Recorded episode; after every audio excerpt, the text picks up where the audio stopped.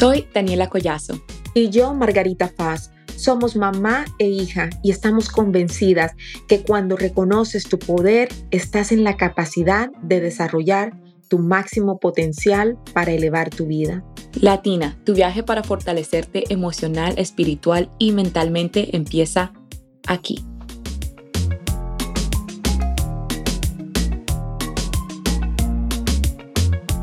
¿Qué tipo de mamá eres y qué tipo de mamá quieres ser?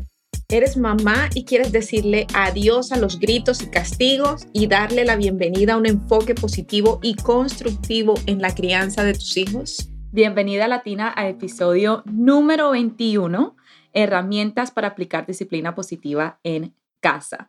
Bueno, en este episodio, antes de empezar, sí quiero dar un dato muy curioso del episodio número 21 ¿Qué fue lo que aprendimos hoy, mami? Sí, tenemos, perdona, Lorena. Mi Lorena, o sea, no, Lorena es nuestra invitada especial, pero tenemos una, una noticia increíble. Hoy nos enteramos que de todos los podcasts, el 90% de los podcasts fracasan.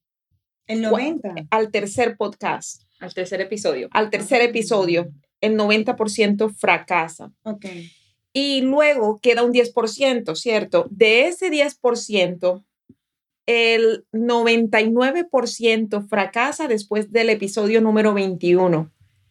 O sea que oficialmente, oye, tú eres el episodio número 21, tú eres nuestra invitada y oficialmente somos parte del 1% Me encanta. de los podcasts que están triunfando.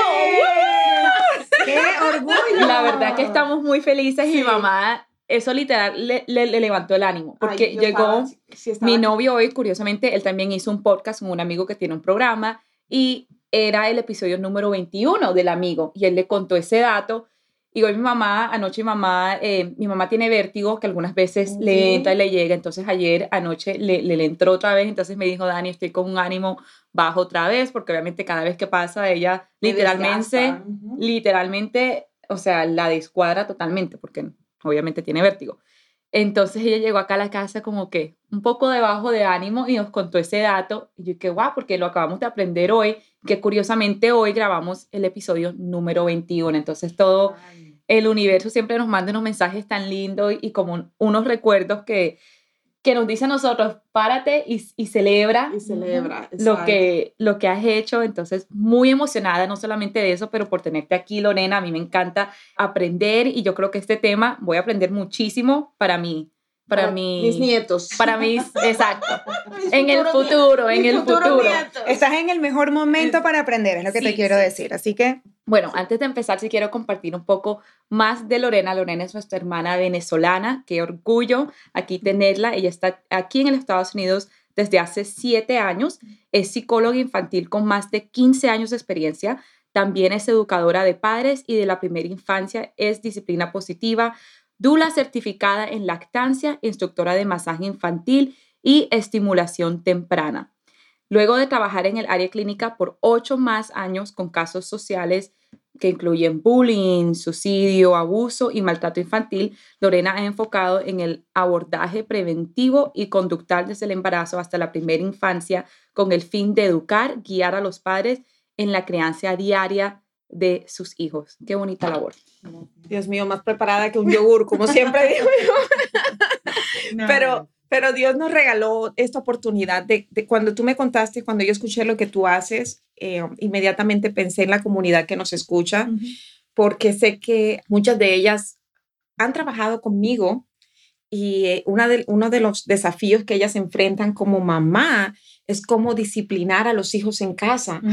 Es algo de que, que de verdad es importante porque a la final, o sea, todo empieza desde casa, todo, todo, todo, los triunfos que nosotros tenemos, la, o los fracasos que tenemos, la manera como pensamos, la manera como nos comportamos, los miedos, las creencias, todo esto empieza desde casa. Y yo le decía a Lorena, Lorena, si yo hubiese sabido todo eso, no le doy tanto palo a mis hijos. no, de verdad. Mi mamá también diría lo mismo. No exacto, exacto. O sea, no pasa nada. exacto. Y es por eso que me da tanta felicidad que hoy vengas a hablarnos acerca de este tema y que nos enseñes también cómo identificar en qué nivel de crianza, cómo estamos criando a los hijos, ¿cierto? Sí. Y quiero que nos cuente, que nos empieces a contar acerca de ti y gracias nuevamente por estar aquí. No, yo estoy demasiado honrada cuando Margarita me escribió, o sea, estoy demasiado feliz y aparte, yo no creo en coincidencias, yo creo en diosidencias y qué emoción estar aquí en su episodio 21. O sea, gracias de verdad. Y qué orgullo por ustedes también, me encanta. Gracias. Yo siento que los éxitos de mis amigas son mis éxitos, así que me emociona demasiado y estoy segura que vamos a ver muchos más episodios de Latina Empoderada. O sea, me encanta. Bueno, les cuento un poquito y quiero que esta conversación se dé desde un espacio emocional de aceptación. Porque normalmente cuando hablamos de crianza respetuosa o disciplina positiva, lo más seguro es que nosotros no hayamos recibido esa crianza, ¿no? Y como te decía antes de comenzar, esta conversación no se da desde el reproche de que mi mamá me gritó, mi mamá eh, no me, por ejemplo, eh, me alabó en lugar de realmente animarme. ¿Por qué? Porque cada mamá hace lo mejor que puede con lo que tiene. Y la neurociencia, la psicología infantil ha evolucionado muchísimo en los últimos 30 años. Entonces, hace 30, 40, 50 años no había las herramientas ni la conciencia que hoy tenemos. Hace 40 años ir al psicólogo era para locos. Había mucho tabú. Era más para trastornos psiquiátricos. Entonces también que las personas vean que la psicología ha evolucionado a un punto de que puede ser preventiva, para mí es un mensaje súper poderoso a compartir con todas. Como lo estabas leyendo, bueno, yo trabajé en el ámbito clínico en, en Venezuela y duré más de ocho años trabajando con diferentes casos, sobre todo sociales, que iban a juicio. Yo tenía que prácticamente estar con la familia. Y yo comencé al revés, yo comencé, yo estaba recién graduada, la verdad. Y en ese momento yo me di cuenta que realmente habían muchos de los casos, sobre todo de maltrato, violencia y abuso, que se podían prevenir. Entonces yo a la par, mientras trabajaba en el hospital, mientras tenía que ir a juicios, tenía que hacer informes que definían si el niño había sido abusado o no, maltratado o no y a quién iba a ir por la custodia, en las tardes o en mi práctica privada, yo comencé a formarme en el aspecto positivo. Por supuesto que hace 13 años todo el mundo me decía, hippie, come flor, que hay que, hay que para tanto, que soy muy romántica. Y gracias al avance y a todo el trabajo que también hemos venido haciendo, hoy día hay mucha conciencia. Y hoy día entendemos que sí es posible realmente tener un estilo de crianza que no es perfecto, porque eso es una de las cosas que tenemos que eliminar. Ese tabú de que la crianza respetuosa es una mamá que siempre está feliz, que nunca grita, que nunca pierde su papel. Eso es lo humano. Sin embargo, al mismo tiempo, sí es posible tener una crianza que sea desde el respeto, que sea desde el amor y que la dignidad de los niños desde chiquitos sea respetada. Entonces, ese es como el contexto de todo lo que vamos a venir hablando y pues la idea es eso, que no, no recriminar a nadie, sino invitar a colaborar, a aprender y, y aplicar, que es lo más complejo. Y como lo que te decía al principio, yo todavía no soy mamá, no he, no he logrado salir embarazada. Bueno, ha sido otro, eso es otro, para otro episodio mucho más largo. Sin embargo, para mí, cuando comencé, imagínense, yo comencé hace 13 años en mi primera certificación de masaje infantil. Y comencé a sanar a mi niño interior y yo no tenía ni idea de lo que estaba haciendo. Entonces, muchas veces me preguntan, ¿cuándo comenzar a sanar? En este momento. Bien sea que todavía no estás casada, todavía no tienes intenciones o planes de ser mamá, ya tienes a tu primer hijo, estás embarazada. O sea, en el momento que llega la información y la conciencia, ya no podemos echar atrás. Correcto. Entonces, siempre es importante comenzar a, a sanar, porque es un proceso complejo, a pesar de que hay mucha información, cada caso es individual y no hay una guía perfecta para que, que aplique para todas, ¿no? Lorena, y mi mamá empezó su sanación a los 70. ¡Wow! Yo lo empecé a los 45. ¡Qué bonito! Exacto. Entonces, no, no hay una edad. No hay una edad. Mucha gente tiene resistencia, por lo menos en Venezuela hay un dicho de loro viejo no aprende a hablar. No sé si en Colombia sí, también. también lo decimos. Y pensamos que, ay, a partir de cierta edad, ¿para qué? Ya es muy tarde, no vale la pena. Eso es una creencia equivocada. Hoy día sabemos que la neuroplasticidad, o sea, nuestro cerebro es infinitamente elástico y que siempre es un buen momento para comenzar. Entonces, ese es el primer mensaje que quiero que se lleven. Así es, siempre es un buen momento para comenzar. Así es. Y Lorena, cuéntame como, como mamá, ¿cómo podemos nosotros empezar esta disciplina positiva cuando todo lo que pues sabíamos antes era que la mejor manera de disciplinarlo es con la chancleta? ¿Cómo empieza ese proceso? Hablamos de sanación primero y estamos hablando de sanación para la madre. Sí. No podemos hablar de crianza y del bienestar del niño ignorando el bienestar de mamá. y el bienestar integral, o sea, no solo cómo puede estar con su pareja, sino cómo puede estar ella en su relación consigo misma, o sea, cuál es esa conversación interna que ella tiene cuando se está bañando, cuando se despierta, justo antes de acostarse a dormir, o sea, es fundamental entender y yo en mi acompañamiento como dula, siempre en el posparto le digo a la mamá, o sea, tú estás al mismo nivel que tu bebé.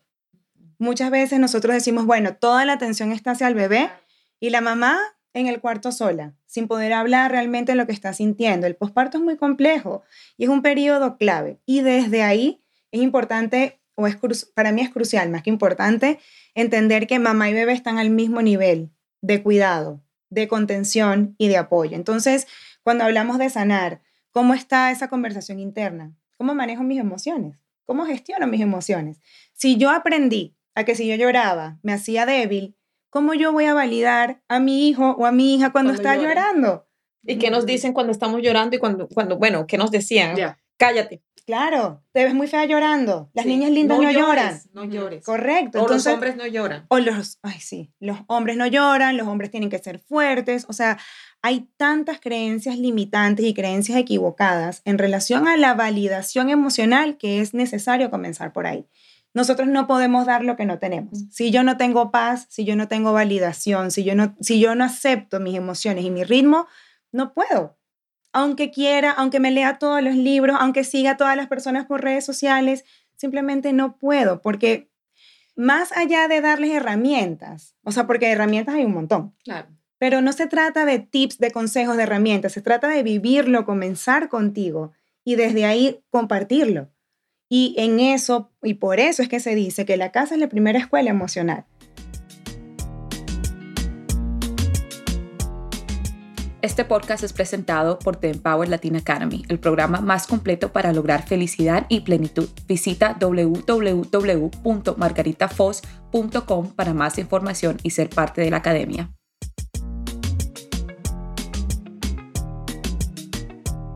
cierto, tan cierto. Y fíjate que ayer estábamos hablando, sabes que tenemos el hiking, sí. hiking de Latina Way. Y ayer estábamos hablando con acerca de cómo nosotros le damos tanto, tanto, tanto a nuestros hijos y le damos a, todos hasta quedarnos sin nada. Y si nosotros vaciamos ese recipiente, no tenemos nada para dar. Entonces es súper importante esa primera etapa de autosanación, autoconocimiento, obviamente.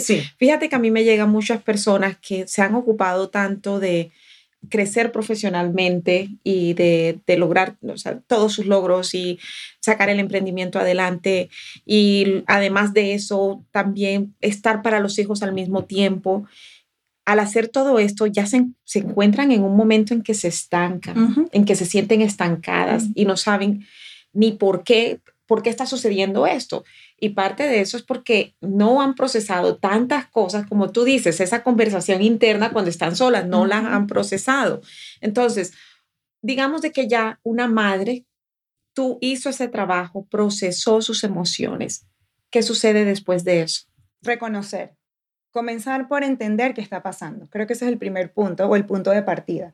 Muchas veces queremos ya estar viviendo ciertas situaciones cuando ni siquiera sabemos qué ocurre en mi día a día en mi casa. O sea, cómo está mi conversación ahora con mi pareja, si es que papá está presente, o cómo está mi conversación con los niños. O sea, cuál es el estilo de crianza que hoy se está viviendo, porque muchas veces tenemos el ideal, allá quiero ir, pero no sé dónde estoy. Entonces, si yo no sé dónde estoy hoy, si yo no tengo esa conversación sincera de, mira, es que estoy gritando todos los días, o es que estoy validando, o estoy invalidando, o sea, si yo realmente no soy honesta con lo que estoy viviendo hoy en mi presente, no sé qué tengo que hacer para llegar a mi ideal. Entonces, el primer paso, o para mí el punto de partida es, ok, cuéntame tu crianza diaria. ¿Qué haces en el día a día? ¿Cómo validas las emociones? ¿Juegas con tu hijo? ¿Cómo te sientes cuando te vas a acostar a dormir? O sea, qué conversación está a nivel emocional en casa y ese es el punto de partida para entender hacia dónde o por dónde voy a comenzar a trabajar. No todas las crianzas son iguales y eso está bien. Creemos que, yo, yo pienso, esto es ya una reflexión muy, muy personal, hay tanta información hoy día en las redes sociales que las mamás se desconectan de la realidad por el ideal y tenemos que comenzar es por la realidad. ¿Dónde estoy hoy? Qué necesito mejorar hoy.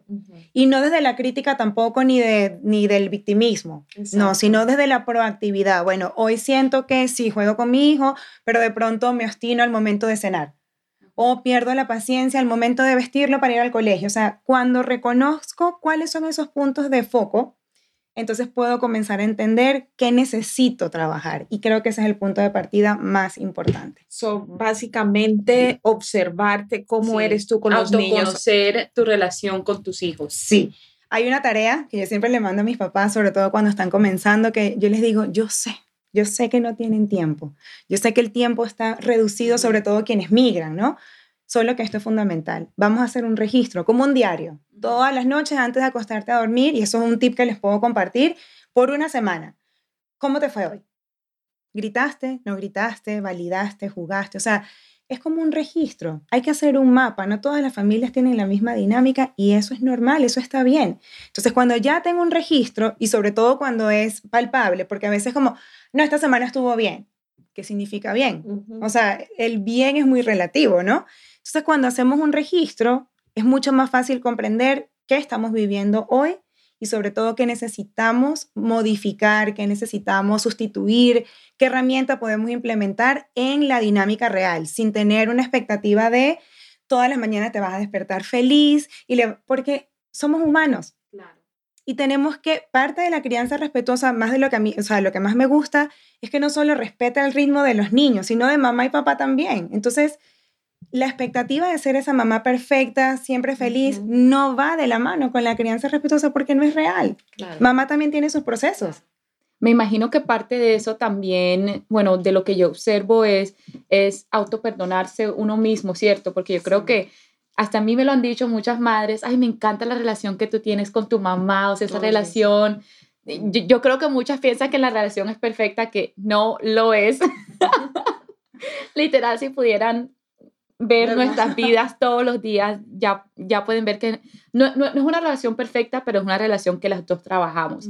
Y pienso que como lo comentas, de pronto muchas madres se quedan en, en eso perfecto que quieren alcanzar, que yo no quiero ser una mamá gritona porque no quiero eh, faltarles respeto a mis hijos, no quiero que me falte el respeto a mí. Entonces, ¿cómo pueden empezar a, yo creo, a perdonarse que no son perfectas y poder empezar en esta jornada a alcanzar esa disciplina positiva. Sí. Creo que parte de perdonarte es también entender que eh, muchas veces lo que estás haciendo hoy día es lo que tú recibiste.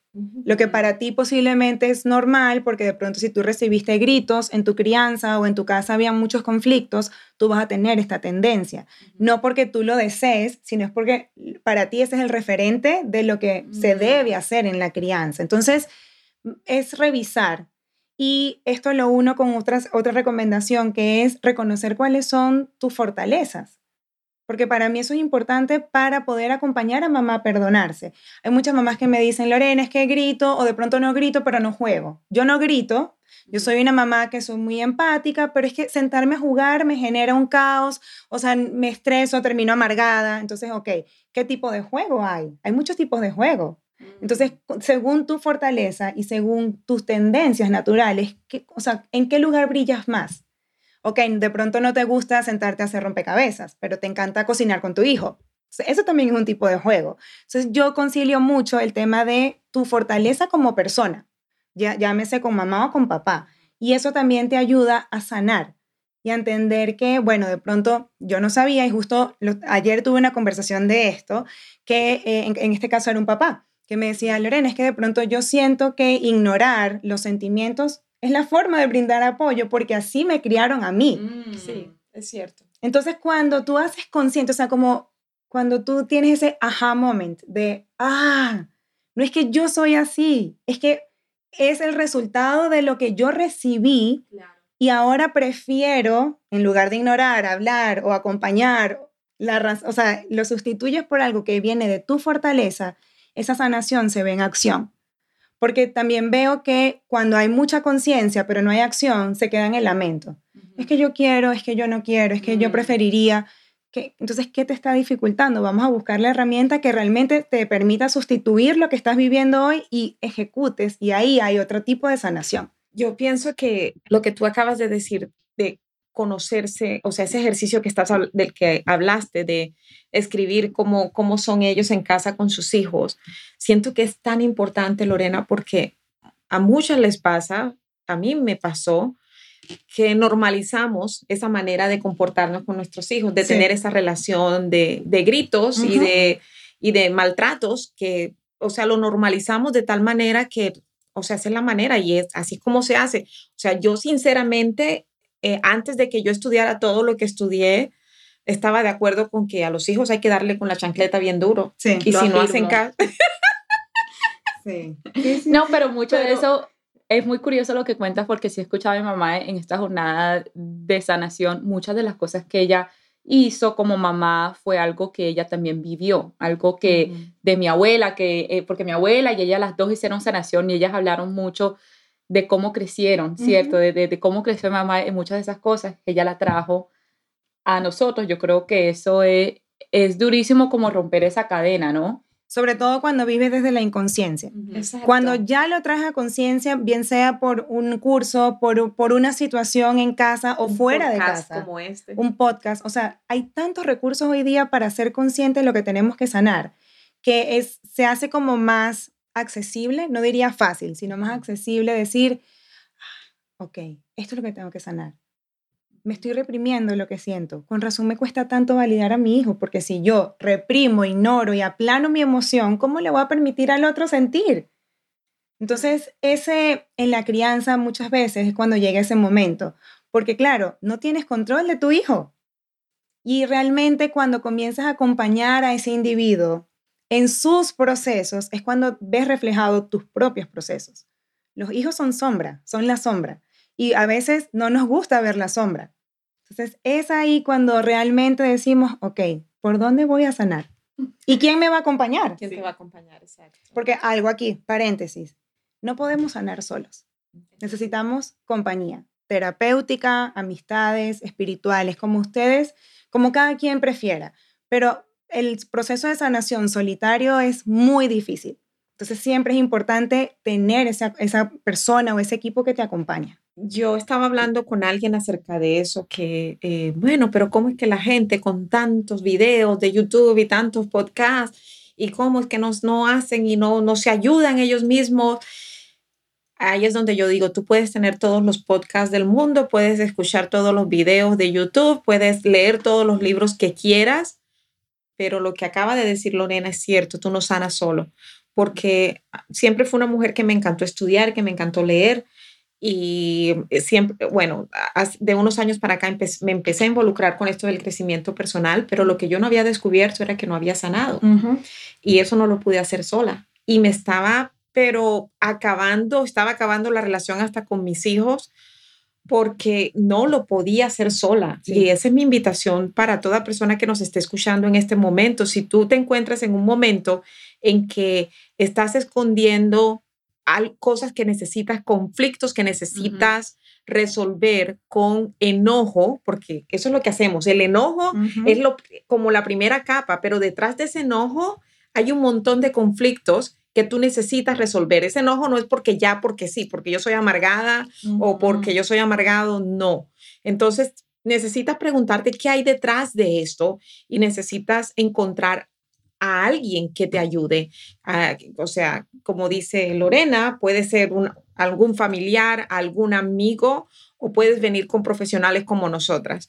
Pero esto es algo que tú necesitas trabajar si tú de verdad estás en ese punto de tu vida en que ya te dices, no más, no quiero esto más, quiero hacer algo acerca de esto.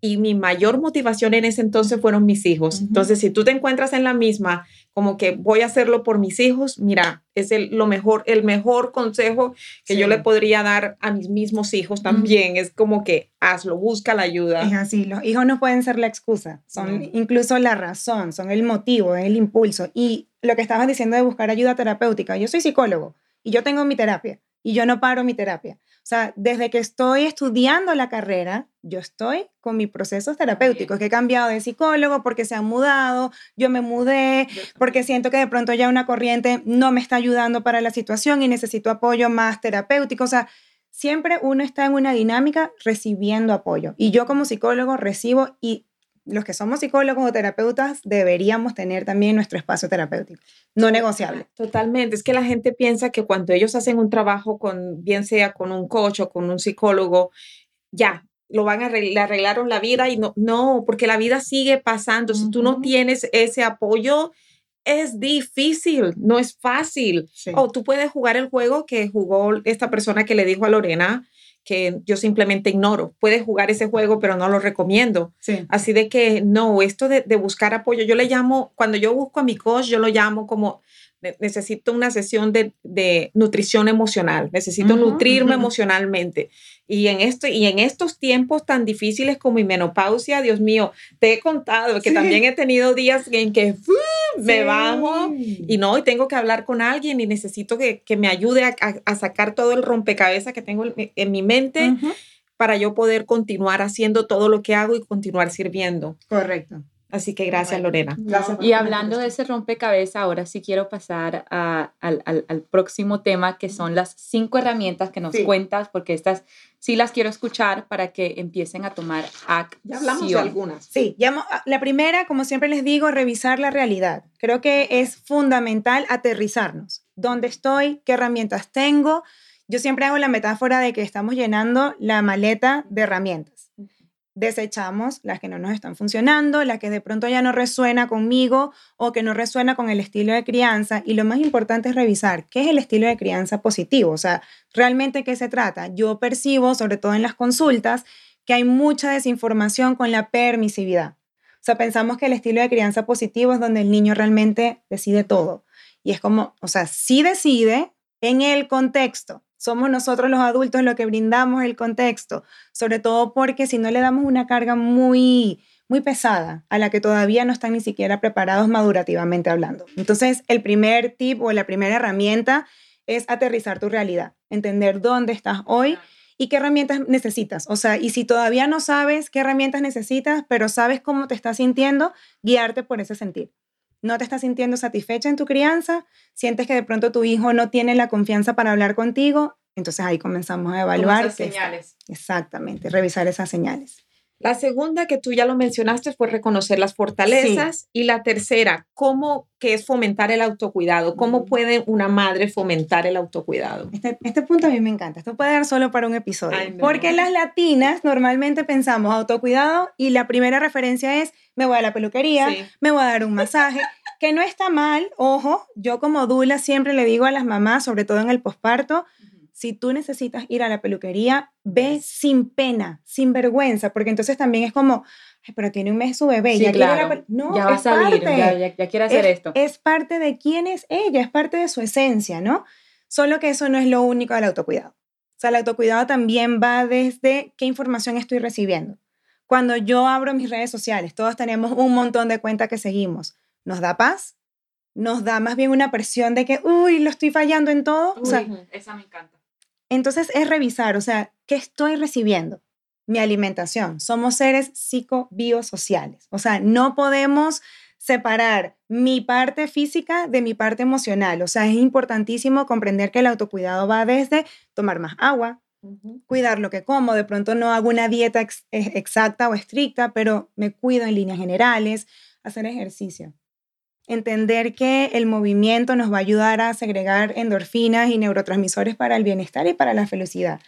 Y tener un grupo, bueno, que eso ya lo voy a hablar en un ratito de la tribu, pero el autocuidado no es solo lo físico, es revisar, así como nos peinamos el cabello, es revisar cómo está mi corazón todos los días, qué emoción está presente, la estoy atendiendo, la estoy ignorando, la estoy, o sea, invalidando, cómo está ese autocuidado, que es integral. No es solo vernos bonitas por fuera, es también sentirnos bonitas por dentro. Entonces, ver cómo estás. O sea, y todas tenemos diferentes tipos de autocuidado. De pronto, si yo estoy estresada, yo pongo, prendo el difusor con mis aceites y pongo música y me pongo a colorear un mandala. Para mí es un parte de mi autocuidado. De, pronto para ti es diferente. ¿Qué sería para ti el autocuidado? Pues fíjate que en, esta, en este último mes descubrí otra manera de autocuidarme que no, que, o sea, ya la, la sabía teóricamente, pero no la estaba colocando en práctica. Y una manera de autocuidarte es saber cuándo auto perdonarte. Descubrí que este es un ejercicio casi que diario, lo mismo que perdonar a otros. Entonces, para mí eso fue un gran descubrimiento, pues estoy escribiendo mi libro acerca del perdón y cuando me di cuenta de que cómo mis emociones andaban, me di cuenta que parte de autocuidarme fue autoperdonarme y casi todos los días y lo mismo perdonar a otros.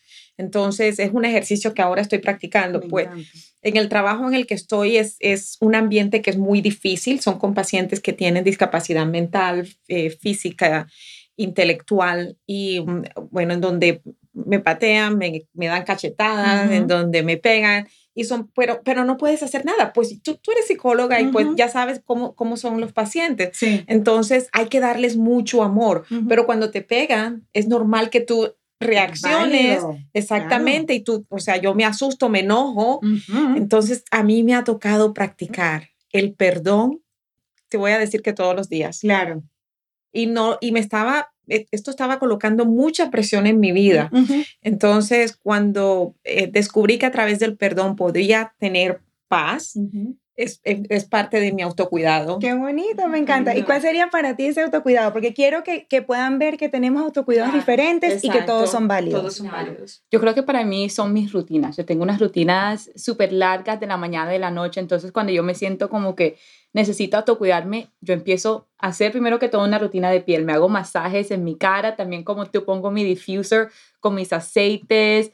Lo que hice hoy fue comprar, me encantan las flores, hacer floreros así, lo que tengo acá afuera, entonces siempre como ese olor de las flores frescas, la naturaleza me encanta, entonces tener esas flores aquí adentro, vender mis velas, mi diffuser, hacerme mis masajes en mi cara y escribir todo lo que siento, eso la, la verdad que me ayuda muchísimo cuando tengo la cabeza llena de tantas cosas, muchas dudas que usualmente siempre me vienen los domingos porque es el, como le dicen los Sunday Scaries, que, que la semana va a empezar y tengo como la lista larga de todo lo que tengo que hacer, escribo todo y ya, y eso me ayuda bastante. Eso es lo más importante. O sea, conseguir las rutinas, las actividades o los recursos que realmente podamos trabajar el autocuidado dentro de casa. Porque sí, qué rico es ir a la peluquería, ir a tomarte un café con una amiga. Es súper rico. Claro. Solo que en el día a día necesitamos recursos en casas.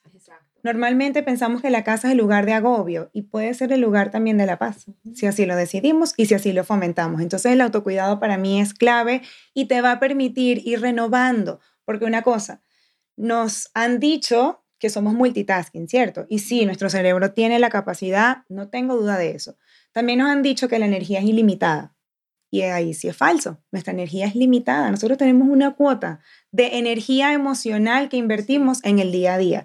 Hay días que nos drenan y son las 10 de la mañana y ya queremos estar en la casa acostadas viendo televisión o comiendo un helado o cualquier cosa. Y hay días que de pronto llegamos a la noche y decimos, hoy fue un buen día. Entonces, cuidar de esa energía emocional que tenemos es fundamental. Y entender que tiene, es como una batería, se va a ir disminuyendo. ¿Los celulares dejamos que se descarguen? No. Bueno, yo sí. Yo sí los dejo. Normalmente, vamos a, hacer, vamos a hacer esa pregunta en este episodio. La gran mayoría de las personas evita a toda costa dejar el celular sin batería. Ah, pero nosotros, nosotros sí estamos desgastados, pero el celular no. Tiene que ser al revés. Entonces, ese autocuidado es el pilar para poder trabajar todo lo que incluye una crianza respetuosa. Súper, súper. Este podcast es presentado por The Empower Latin Academy, el programa más completo para lograr felicidad y plenitud. Visita www.margaritafoz.com para más información y ser parte de la academia.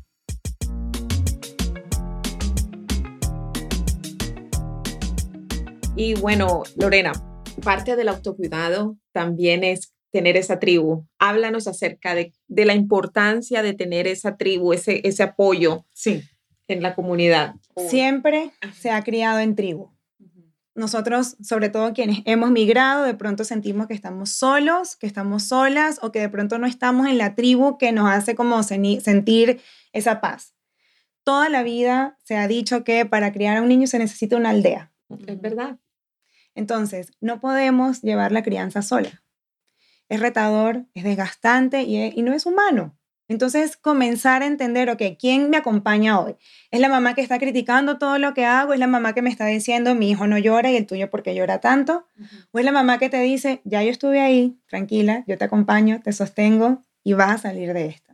Entonces, hay algo que yo siempre le digo a las mamás que yo acompaño individualmente y es que si hoy, y esto para quienes nos están escuchando, si hoy sienten que están en una tribu que les hace sentir pena, vergüenza, que les hace sentir malas, cambien de tribu. Cámbiala, cámbiala, cámbiala. Cambien de tribu. Sí.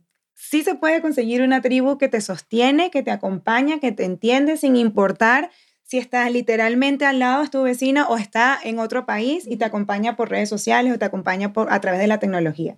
Entonces, entender que no todas las tareas van a depender de mamá es necesario.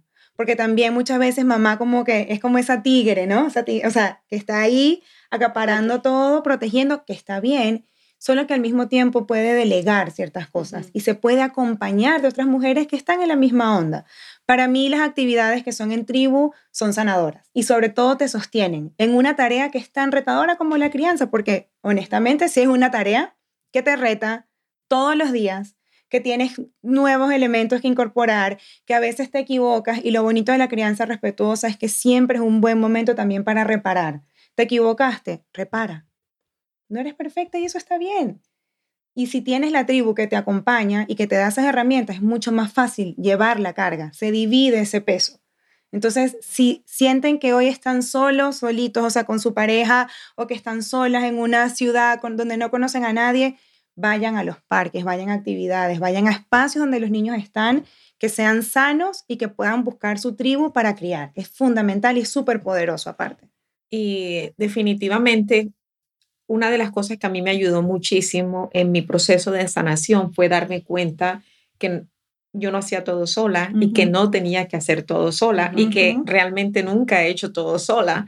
Yo me creía que yo todo lo hacía sola, la super mujer, super power, y me di cuenta que no es así. Siempre había alguien en mis peores momentos que me daba la mano.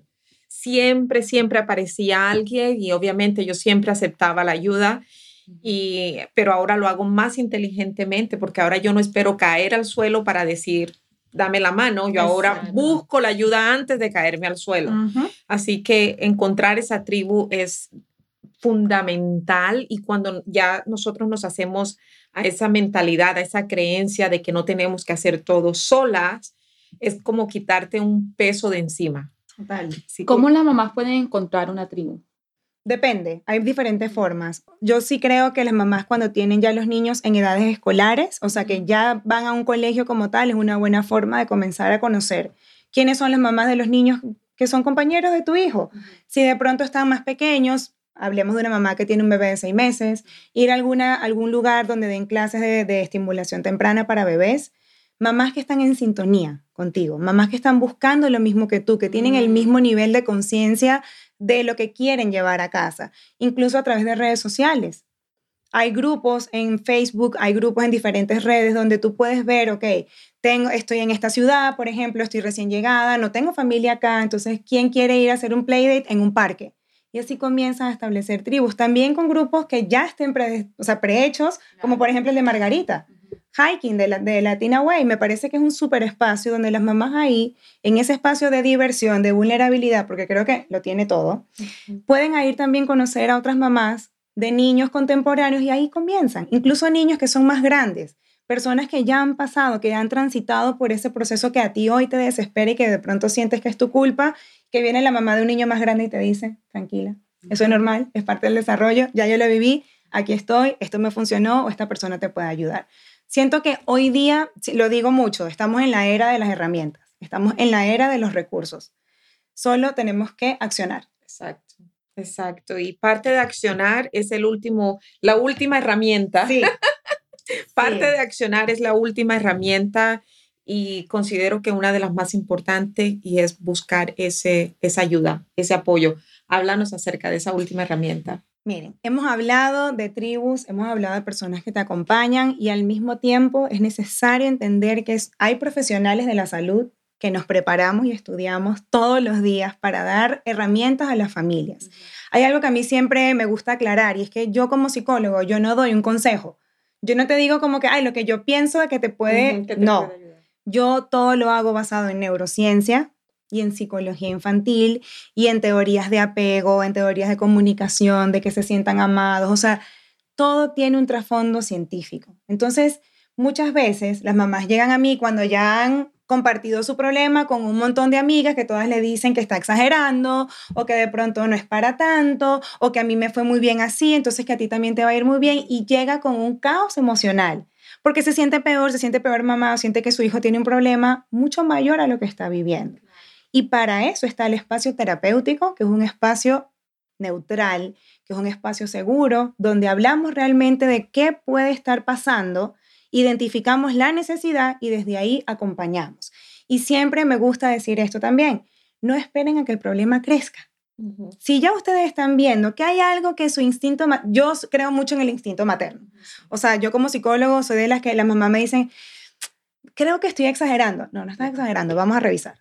Y muchas veces cuando revisamos, vemos que hay una situación que si abordamos a tiempo cambia el curso de la vida del niño. Entonces es súper importante y entender que hoy día el psicólogo no es para locos, creo que es súper importante repetirlo las veces que sea necesario y que sí es posible un acompañamiento preventivo. No esperar tener una fractura emocional en casa, no esperar tener un niño que desconfía de ti, no esperar que tu hijo tenga problemas conductuales dentro y fuera de casa, cuando realmente, cuando si comenzamos la primera infancia, que es donde se establece los valores y el cerebro del niño, podemos tener un acompañamiento positivo.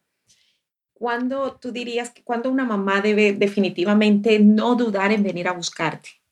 Cuando le haga ruido emocional.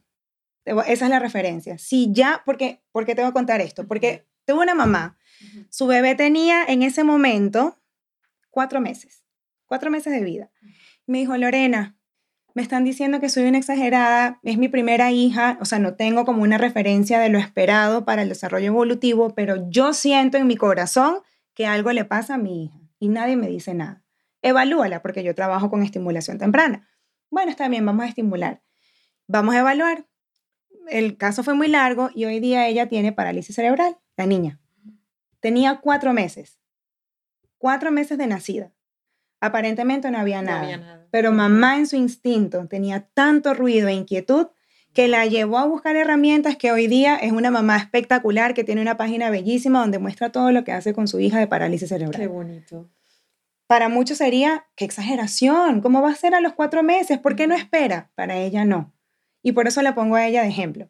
Porque no se trata de la edad, no se trata de lo que digan los demás, se trata de lo que tú como mamá digas esto me hace ruido, esto me tiene inquieta.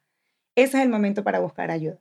Así parezca precoz, porque siempre si abordamos de forma preventiva, el pronóstico puede ser totalmente diferente. Pero estamos acostumbrados a esperar a que llegue la emergencia para entonces voy a buscar la ayuda. Es que nos acostumbramos, al malestar. nos acostumbramos a no comunicarnos, a que de pronto los niños no sepan qué hacer. Nos acostumbramos a eso. Sin em cuando tengas tu bebé, ya tenemos a Lorena. ya yo te tengo ya. Claro que sí. Con todo el cariño del mundo. Pero e, eso, ese es el punto. No acostumbremos a los niños al malestar. Es otro mundo al que nosotros vivimos. Y sobre todo quienes están escuchando este podcast, no estamos en nuestros países de orígenes. Entonces tenemos que considerar todo lo diferente que puede ser para un niño crecer acá que es lo que nosotros tuvimos cuando crecimos en Venezuela y en Colombia. Entonces, no esperar que escale, es lo más importante, que el problema no escale. Y Lorena, cuéntame, hablando pues de, eh, me inspira lo que me acabas de contar acerca de esta madre que tenía su bebé con cerebral palsy. Hablando de, de, estos casos, ¿cuál es el más difícil de todos los casos que tú has tenido y cómo le ayudaste a superarlo? Ay, es muy difícil esa pregunta. Yo sé, yo sé. porque he tenido casos súper difíciles, sobre todo a nivel social. Eh, creo que el caso, yo justo me fui del hospital porque un, un papá eh, me empezó a perseguir mm. por, por, porque era culpable, incluso se metió en mi consultorio privado y un día llegué y mi consultorio privado estaba, o sea, volteado, no me robaron nada, pero me estaban, o sea, intimidando, ¿no? Y yo decidí irme del hospital porque ya tenía 23 años y yo dije, esto no lo voy a vivir, estoy muy joven para estar viviendo esto, ¿no? Y me voy a mi consultorio, ya renuncio, sin embargo estaba atendiendo algunos casos del hospital en mi consultorio privado. Me llegó un caso de una niña de 8 años que ella jamás se me va a olvidar, eh, que ella presenció cuando un hombre entró a casa, violó a su mamá, la asesinó, la violó a ella. Ella recibió siete puñaladas y sobrevivió. Para mí ese caso, o sea, es el caso que yo pienso en ella, rezo por ella, o sea, está muy presente y así como es, eh, como ella, que se llama Stephanie, eh, tuve muchísimos, muchísimos casos y, y son muy complejos. Cada caso tiene su dificultad Obviamente el de esta chica que les estoy compartiendo, bueno, aparte que es mi amiga, somos de la misma ciudad, nos conocemos hace mucho tiempo, la sigo y es impresionante todos los avances que está teniendo esta niña con parálisis cerebral. Increíble, ya come sola, o sea, es bellísimo. Sin embargo, los casos sociales para mí son como, como especiales. O sea, son casos que yo me entregué totalmente, donde yo acompañé a los niños y verlos algunos, a otros no los pude ver porque me vine en ese proceso de, recuperación no tiene nombre. Oh Me imagino que el autocuidado para ti es súper importante escuchando tantas historias, tantas cosas que uno, uf, porque con niños ya escuchando esa historia, me imagino que es duro para ti no apegarte tanto, ¿cierto? Sí, es imposible no apegarse. O sea, es imposible no pensar en ellos. A otro niño le tuve que decir, tuve un accidente con su mamá su mamá murió en el momento y él estuvo en coma como por 10 días y cuando se despertó la familia no le pudo decir que mamá había muerto y aunque no era mi rol, yo lo, se lo dije. Entonces, la verdad como profesional me tocaron casos súper difíciles. Cuando les digo súper difíciles, súper complicados, o sea, muy, muy, muy complejos. Y por eso es que hoy día me dedico con tanta creencia en que podemos prevenir. Porque si yo acompaño a mamá y a papá en que realmente tengan un estilo de crianza mucho más respetuoso, empático, firme, o sea, con, con las bases sólidas, yo sé que estoy ayudando a que ese niño crezca en un espacio sano, en un espacio seguro, y podemos prevenir muchísimo. Y por eso es que bien, o sea, tengo tan arraigada esa creencia. Mucha gente cree que es como que, ay, es porque está de moda la disciplina positiva. Yo tengo más de 13 años trabajando acá y creo que mi carrera comenzó al revés porque normalmente tú comienzas como viendo lo positivo, viendo lo bonito y terminas en el hospital. Yo comencé al revés y fueron ocho años de muchos casos sociales. Mi jefa me amaba, entonces me daba como que los, peor, los casos más difíciles, como que Lorena, es que tus informes son muy buenos y yo, no, por favor, o sea, dame un caso más, más sencillo, porque fueron, eran cada, todos los días cuatro casos diarios.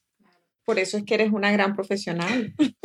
yo he visto, yo he visto una de las cosas que yo sé que como mujeres tenemos tantas presiones, tantas presiones de todos lados. Este, este fin de semana en hiking también escuché varias historias de, de algunas madres que tienen tantas personas que dependen de ellas, que yo lo sé porque yo sé que creciendo yo dependía 100%, 1000% con mi mamá, que hasta que me fui a la universidad yo la llamaba literalmente todos los días, mami, necesito esto, mami, esto y lo otro, porque uno cuando, cuando uno se siente seguro en casa, ¿cierto? Uno depende totalmente en, en mi mamá y ella siempre me preguntaba, cuando teníamos peleas, ella me decía que es que no sé si lo estoy haciendo bien.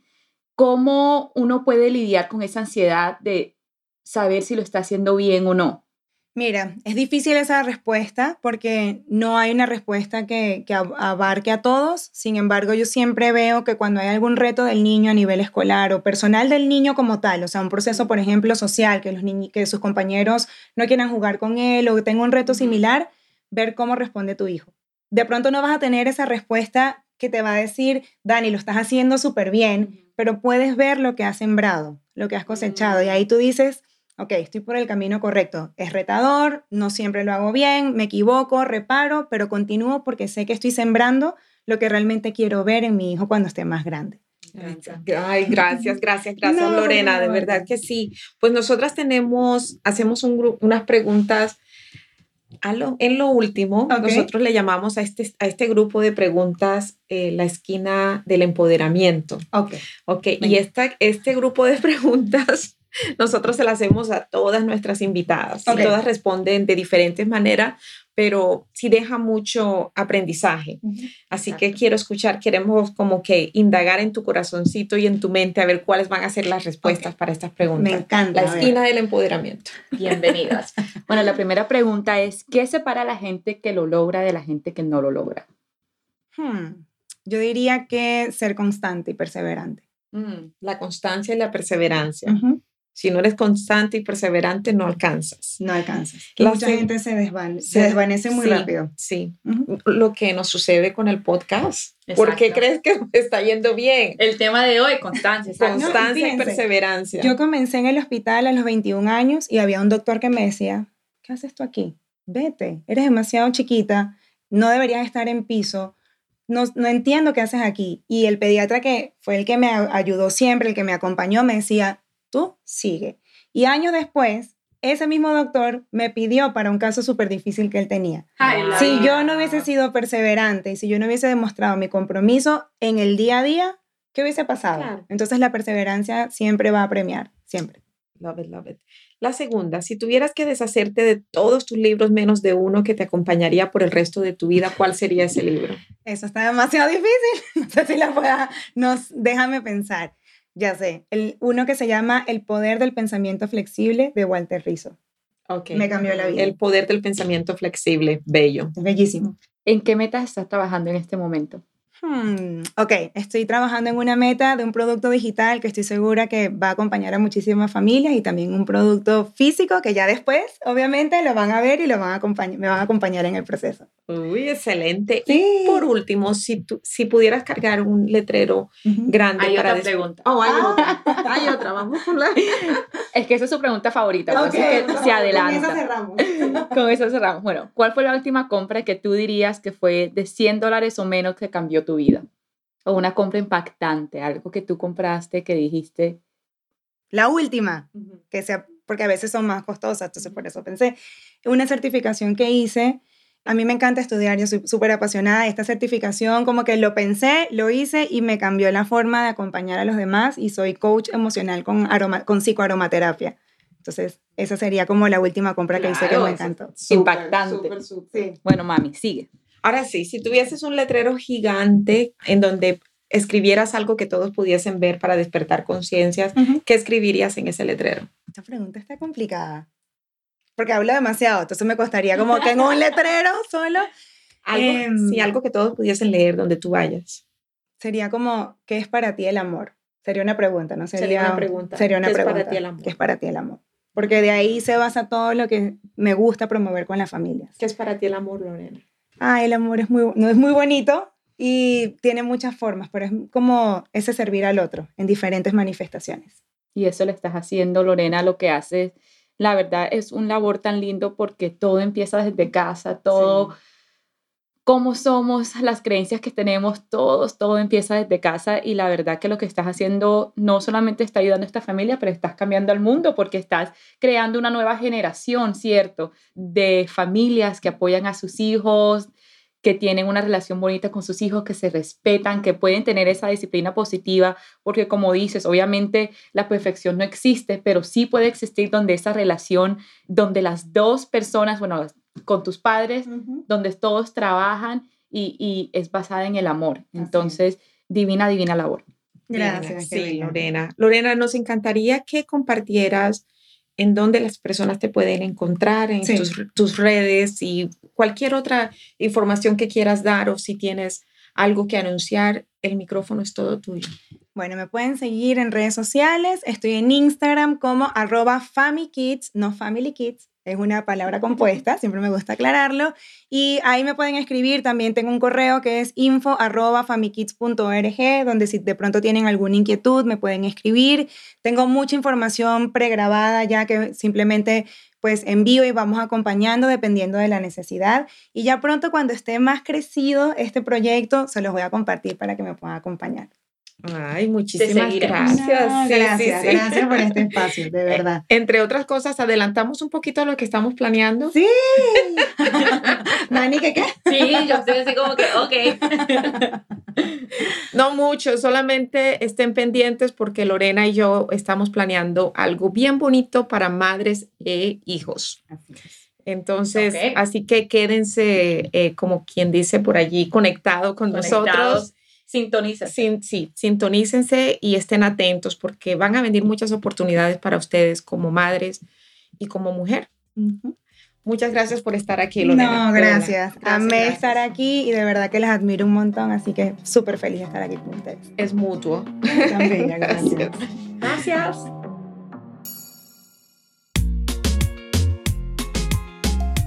Gracias por escucharnos. Soy Margarita Faz. Y yo, Daniela Collazo. Esto es The Empower Latina Podcast. Si esto te gustó, te invitamos a suscribirte a nuestro podcast para que no te pierdas de ningún episodio.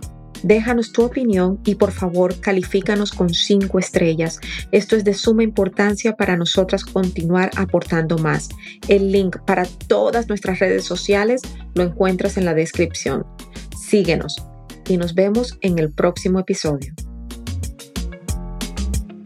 Este podcast es presentado por The Empower Latin Academy, el programa más completo para lograr felicidad y plenitud. Visita www.margaritafos.com para más información y ser parte de la academia.